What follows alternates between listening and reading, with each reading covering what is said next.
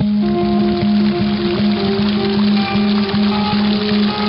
fuente de la vida. Un viaje a través de los siglos y la historia de la humanidad.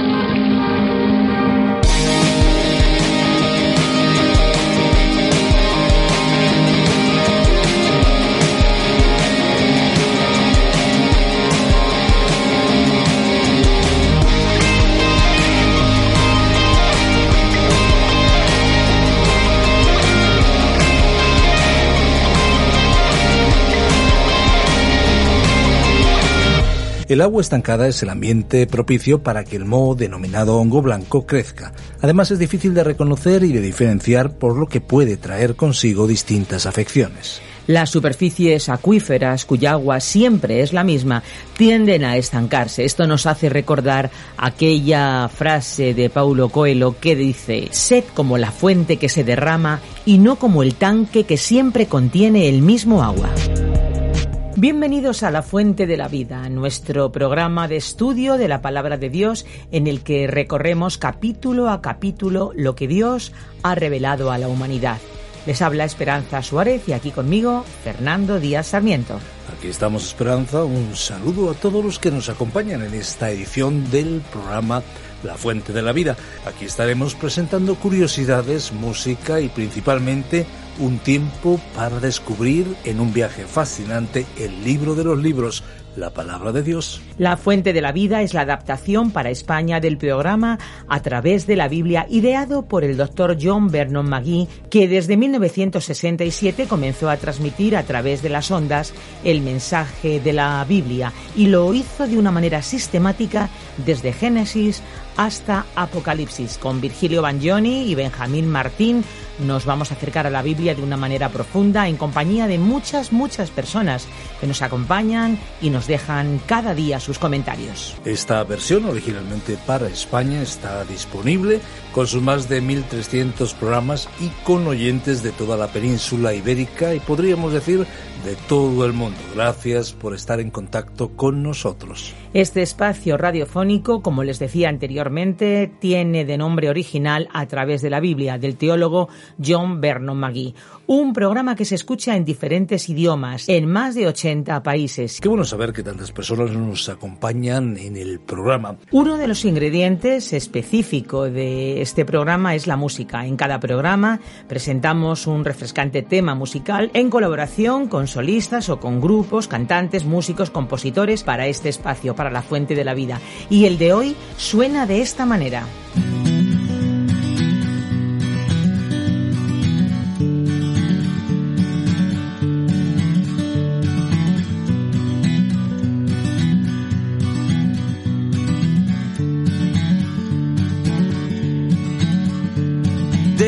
Tus grandes eventos, tus congresos y campamentos.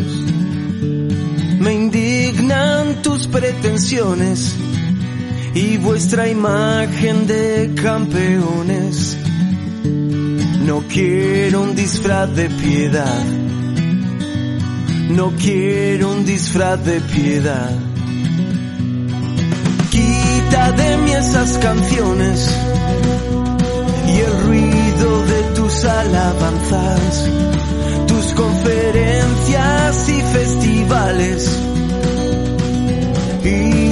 manos alzadas. No quiero un disfraz de piedad. No quiero un disfraz de piedad. Quiero que abras tu corazón. Quiero justicia y compasión. Corriendo por las calles como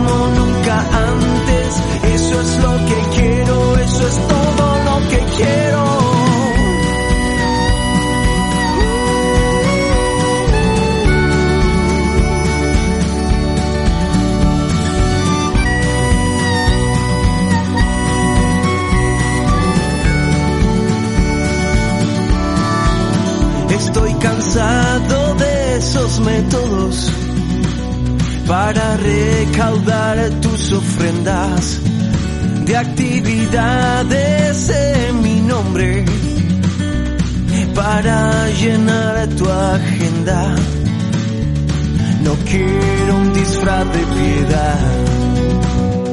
No quiero un disfraz de piedad. Aparta de mí y tus carteles repletos de estrellas. Esa publicidad que solo pretende llenar los edificios y llamarlo iglesia. No quiero un disfraz de piedad. No quiero un disfraz de piedad.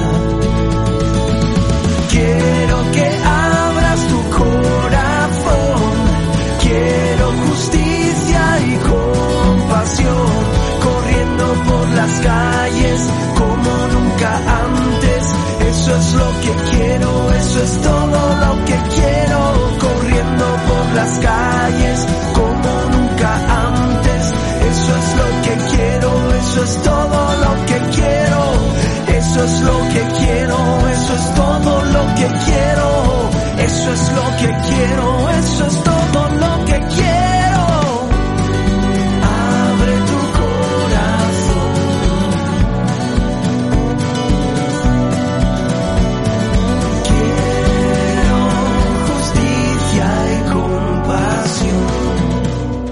Cuando se delega una función a una persona, se valora que el encargado de dicha labor sepa lo que deberá hacer. Para ello es importante que reciba una formación o instrucción de parte de quien le delega el trabajo, así como que el trabajador atienda lo que se le indica para que pueda desarrollar adecuadamente lo que debe de hacer. Así ocurre en nuestra relación con Dios. Él nos da toda la instrucción que necesitamos saber a través de la Biblia, única y suficiente fuente de fe y práctica. Y a nosotros nos toca aprender consultándola constantemente para de esta forma conocer cuál es la voluntad de Dios. Por eso estamos contentos que cada vez más amigos nos sigan en este viaje radiofónico.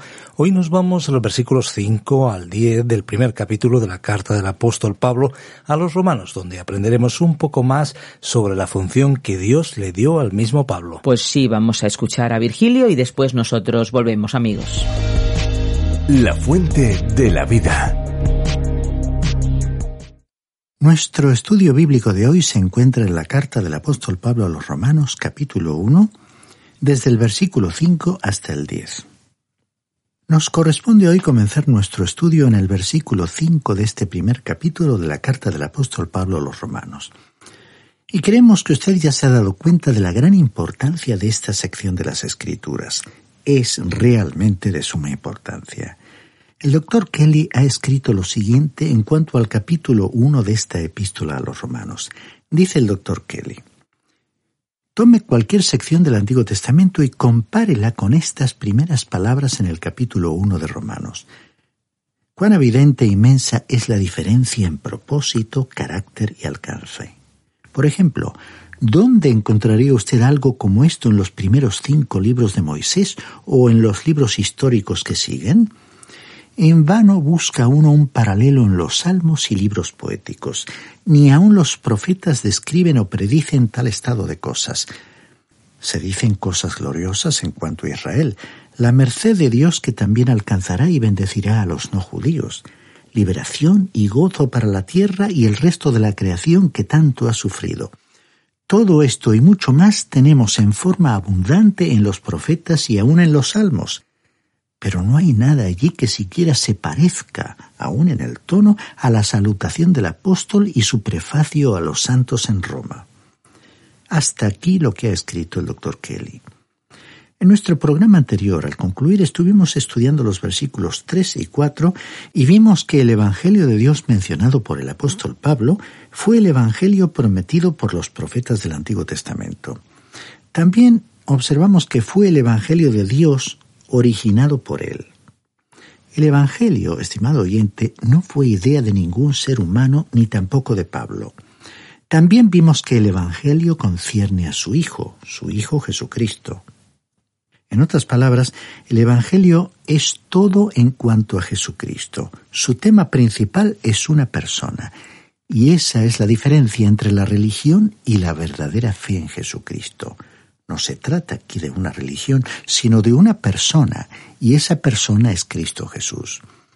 Otro punto que hemos visto aquí es que Pablo declaró que Jesucristo nació de una virgen, lo que indicó por una parte que según el aspecto físico era del linaje, o sea, de la simiente de David, lo que demostró su verdadera humanidad, pero por otra parte, su nacimiento virginal demostró, declaró o señaló que era hijo de Dios con poder.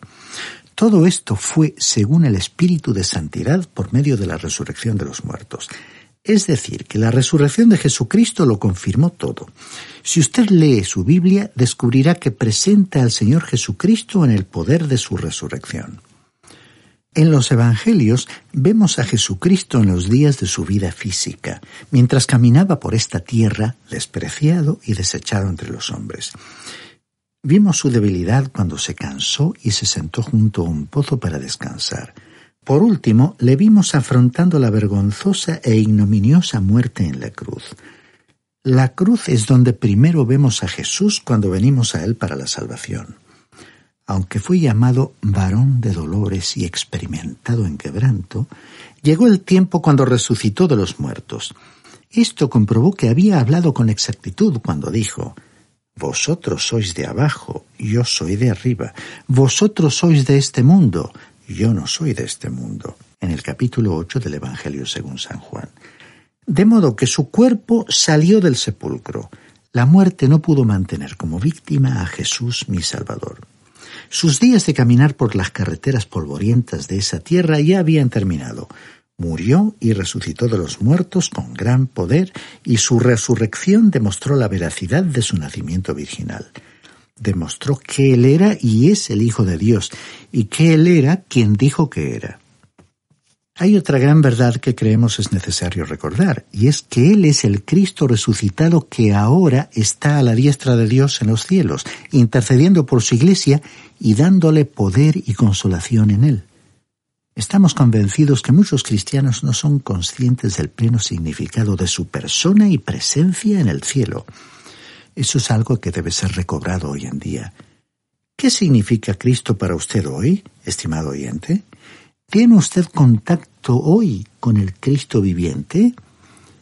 Vemos, mediante su resurrección, que Cristo vendrá de nuevo como juez y rey. Él es el Rey de Reyes y el Señor de Señores. Va a reprimir el pecado y reinará en justicia sobre esta tierra. Juzgará la tierra, juzgará a toda la humanidad.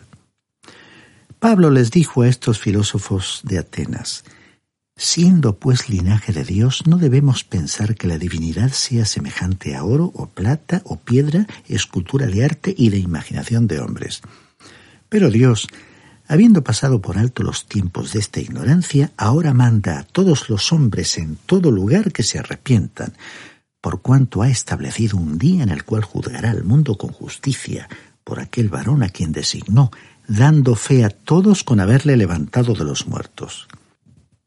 Fue precisamente debido al hecho de que Jesucristo resucitó de los muertos que usted, estimado oyente, tendrá que comparecer ante él usted o bien comparecerá ante Él ahora como alguien que ha confiado en Él como su Salvador, o de otra manera tendrá que comparecer para ser juzgado por Él en el día del juicio. La condenación de Dios caerá sobre usted por el solo hecho de no haberle aceptado como su Salvador. La resurrección es, pues, la garantía de que usted tendrá que presentarse ante el Señor Jesucristo. No puede comparecer ante Él en su propia justicia.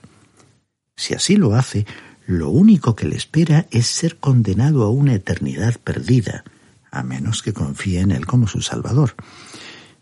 Bien, leamos ahora el versículo 5 de este capítulo 1 de la epístola del apóstol Pablo a los romanos.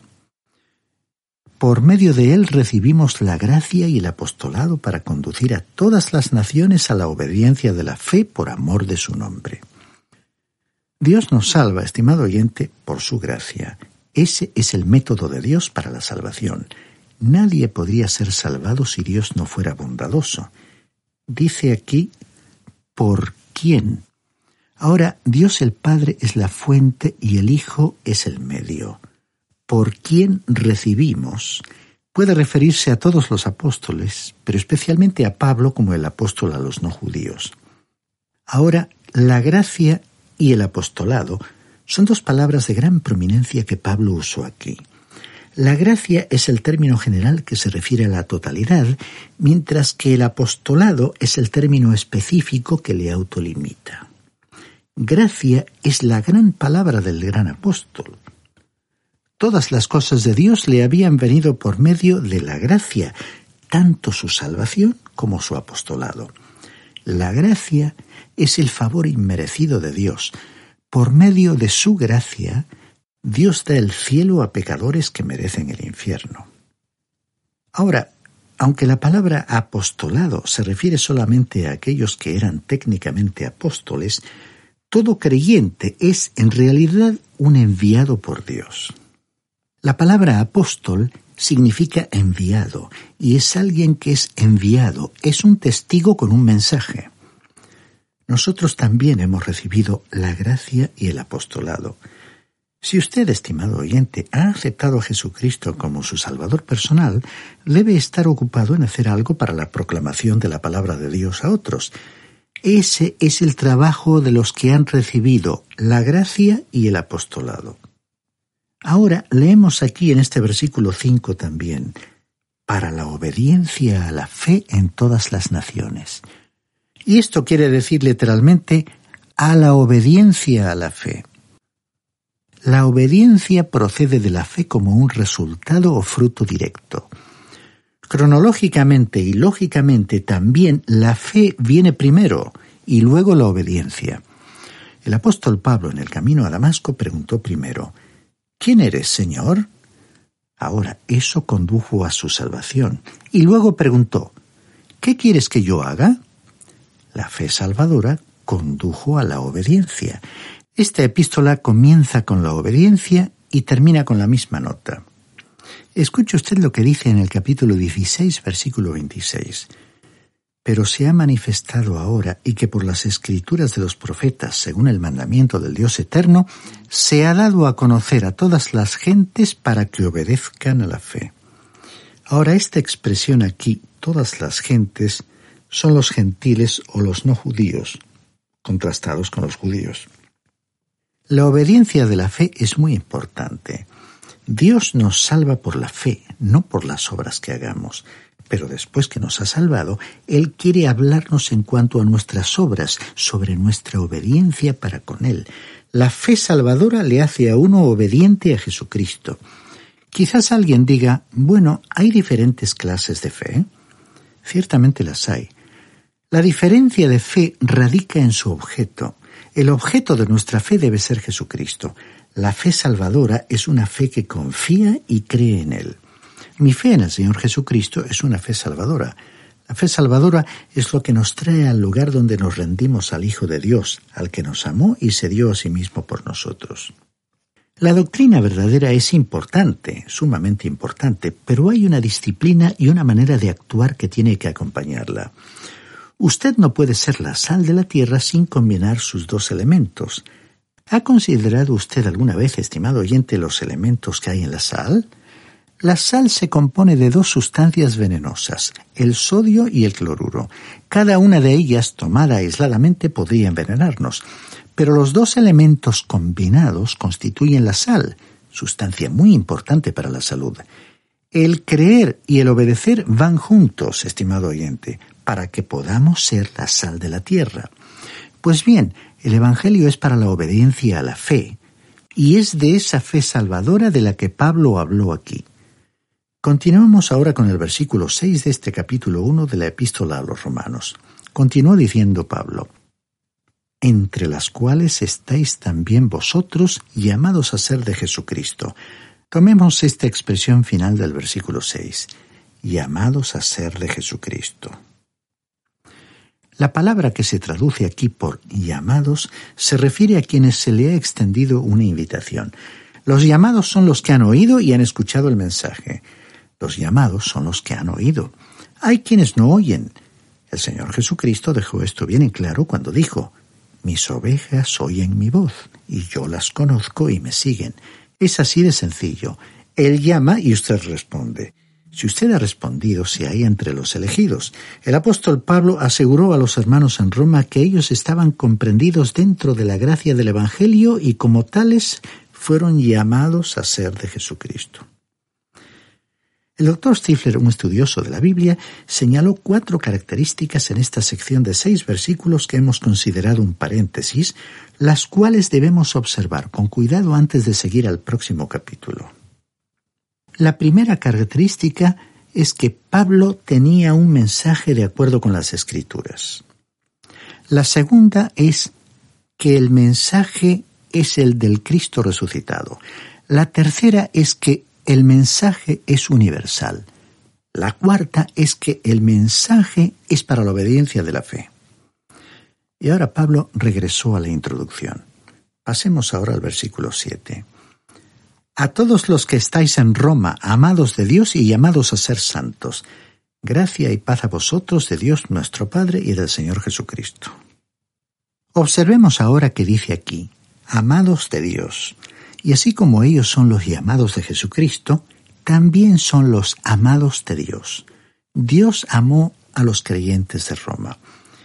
Y es maravilloso considerar que aún en medio de las dificultades Dios nos ama. El Hijo de Dios hoy en día debe alegrarse y descansar en el amor de Dios para con Él o para con ella, el cual es un amor íntimo y personal. Tenemos también en este versículo 7 la expresión llamados a ser santos. Y este es el nombre para cada creyente. Un santo no es uno que ha sido exaltado, sino alguien que exalta a Jesucristo.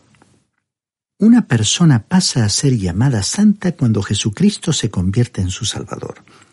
No es que sea santa debido a su carácter o conducta ejemplar, sino por su fe en Cristo Jesús y el hecho de haber sido separada, apartada para Él únicamente por su posición en Cristo Jesús. Sin embargo, los santos deben portarse como tales. No hay ningún creyente nombrado en la Biblia a quien se le identifique individualmente como un santo. En su carta a los filipenses, en el capítulo 4, versículo 21, cuando el apóstol Pablo dijo, Saludad a todos los santos, se estaba refiriendo a toda la iglesia. Tenemos luego aquí en este versículo 7 esta expresión, gracia y paz. Estas palabras constituyen la introducción formal en todas las epístolas del apóstol Pablo. Nunca las encontraremos en orden inverso. Es necesario aceptar la gracia antes que se pueda experimentar la paz. La gracia, Haris, era la forma no judía de saludar, mientras que la paz, Shalom, fue la forma judía para saludar. Pablo las combinó, y llegamos ahora a la primera división después de la introducción. Leamos el versículo 8 que nos introduce al párrafo titulado El propósito de Pablo. Primeramente doy gracias a mi Dios mediante Jesucristo por todos vosotros, porque vuestra fe se divulga por todo el mundo. Pasamos ahora de la introducción formal a la personal, de la introducción pública a la íntima, al hablar Pablo a los romanos en cuanto a su futura visita a Roma. Dice él, primeramente doy gracias a mi Dios mediante Jesucristo. Pablo quiso pronunciar ante todo una expresión de acción de gracias. Como la iglesia en Roma ya se había formado, las noticias se habían divulgado por todo el imperio y era conocido el hecho de que muchos se habían convertido a Jesucristo. Había tantos rumores que hasta el emperador se alarmó. Más tarde empezaría la persecución de la Iglesia, de modo que Pablo añadió la siguiente frase. Vuestra fe se divulga por todo el mundo. Esta declaración revela la gran influencia de Roma sobre el mundo de aquel entonces y revela también que la fe cristiana ya producía un impacto en la vida del imperio romano. Nos preguntamos, estimado oyente, en cuanto al impacto y alcance de las noticias sobre nuestra fe en nuestro entorno social. Leamos ahora el versículo 9 de este primer capítulo del libro de Romanos. Dios, a quien sirvo en mi espíritu anunciando el Evangelio de su Hijo, me es testigo de que sin cesar hago mención de vosotros siempre en mis oraciones. Es significativa la mención a sus oraciones.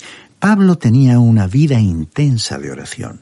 Resulta interesante apuntar todas las veces que en todos sus escritos Pablo dijo que había orado por alguien.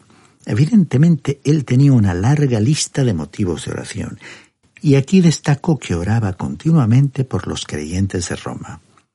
Ahora, Pablo no escribió esta epístola sino hasta unos veinte años después de su conversión, pero en ella se sinceró y abrió su corazón a los hermanos de Roma puesto que muchos no le conocían personalmente. Leamos ahora el versículo 10 de este capítulo 1 de Romanos. Rogando que de alguna manera, si es la voluntad de Dios, tenga al fin un próspero viaje para ir a vosotros. La intercesión constante en oración por ellos se veía aumentada por esta petición especial a favor de su proyectada visita a Roma, que había constituido un ferviente deseo de su corazón por largo tiempo. Sin embargo, observemos que sus deseos estaban subordinados a la voluntad de Dios, es decir, al propósito supremo de Dios para su vida y la vida de las iglesias a las cuales predicaba y enseñaba. Y Pablo estaba orando por un próspero viaje a Roma. Y si usted lee el relato de su viaje, pues no lo llamaría próspero en manera alguna. Puede usted ver los detalles en los capítulos 27 y 28 del libro de los Hechos de los Apóstoles.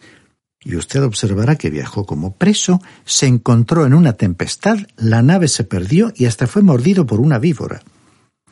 Pablo pidió que el viaje fuera posible y que las dificultades fueran quitadas para que él pudiera viajar a Roma se sometió a la voluntad de Dios y el viaje que él hizo lo hizo en la voluntad de Dios.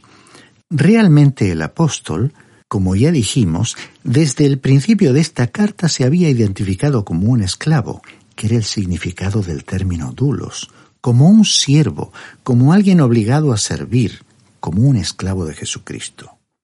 Y destacamos que él eligió esa opción libre y voluntariamente, fue una opción que escogió impulsado por amor a aquel Señor que en su gracia y misericordia le había salvado. Por tal motivo, el apóstol Pablo reconoció el amor del Señor por él a pesar de haber sido un encarnizado perseguidor de la iglesia primitiva. Por ello, pudo escribir en su carta a los Gálatas capítulo 2 versículo 20 y hablando de su Salvador, pronunció las siguientes palabras el cual me amó y se entregó a sí mismo por mí. Realmente Dios le había amado a él primero, mientras él odiaba a los cristianos y los acosaba continuamente. Por ello, podemos destacar también las siguientes palabras del apóstol Juan en su primera carta, capítulo 4, versículo 19. Nosotros le amamos a Él porque Él nos amó primero. Estimado oyente, el Señor Jesucristo le amó y se entregó a sí mismo por usted en la cruz. Él le amó primero y su tumba está vacía. Él vive. ¿No querrá usted corresponder a su amor?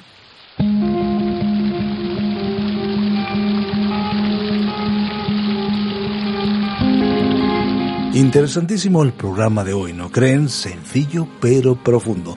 Sin duda ha sido un tiempo muy bien invertido, un tiempo que agradecemos que lo hayan pasado junto a nosotros y por supuesto damos gracias de todo corazón a aquellos que nos ayudan para que este programa llegue hasta donde usted se encuentra. Si alguno quiere volver a escuchar este espacio o tal vez programas anteriores, lo pueden hacer en nuestra web, lafuentedelavida.com o bien en la aplicación La Fuente de la Vida que también se puede encontrar con el nombre de A través de la Biblia. Nuestras vías de comunicación más inmediatas son el teléfono 91 422 0524, recuerden 91 422 0524 y el WhatsApp el 601 203 265. Recibimos sus mensajes de texto y de voz. Recuerde que si llaman o contactan desde fuera de España deben marcar o escribir el prefijo más 34 y si desean enviarnos un correo electrónico lo pueden hacer a la dirección info arroba radioencuentro.net y también info arroba lafuentedelavida.com. Si les ha gustado, si les ha interesado el espacio de hoy, estamos seguros que volverán en el próximo. Pero si no les hubiera gustado, nuestra sugerencia es que vuelvan en el próximo, porque en cualquier momento vamos a sorprenderles. Así que para aquellos que son asiduos, les recordamos que este es un medio para poder llegar a sus amigos y familiares con el mensaje de la Biblia. Aproveche esta herramienta, comparta en sus redes sociales. Recuerden, la fuente de la vida es una fuente de agua viva que nunca se agota. Beba de ella.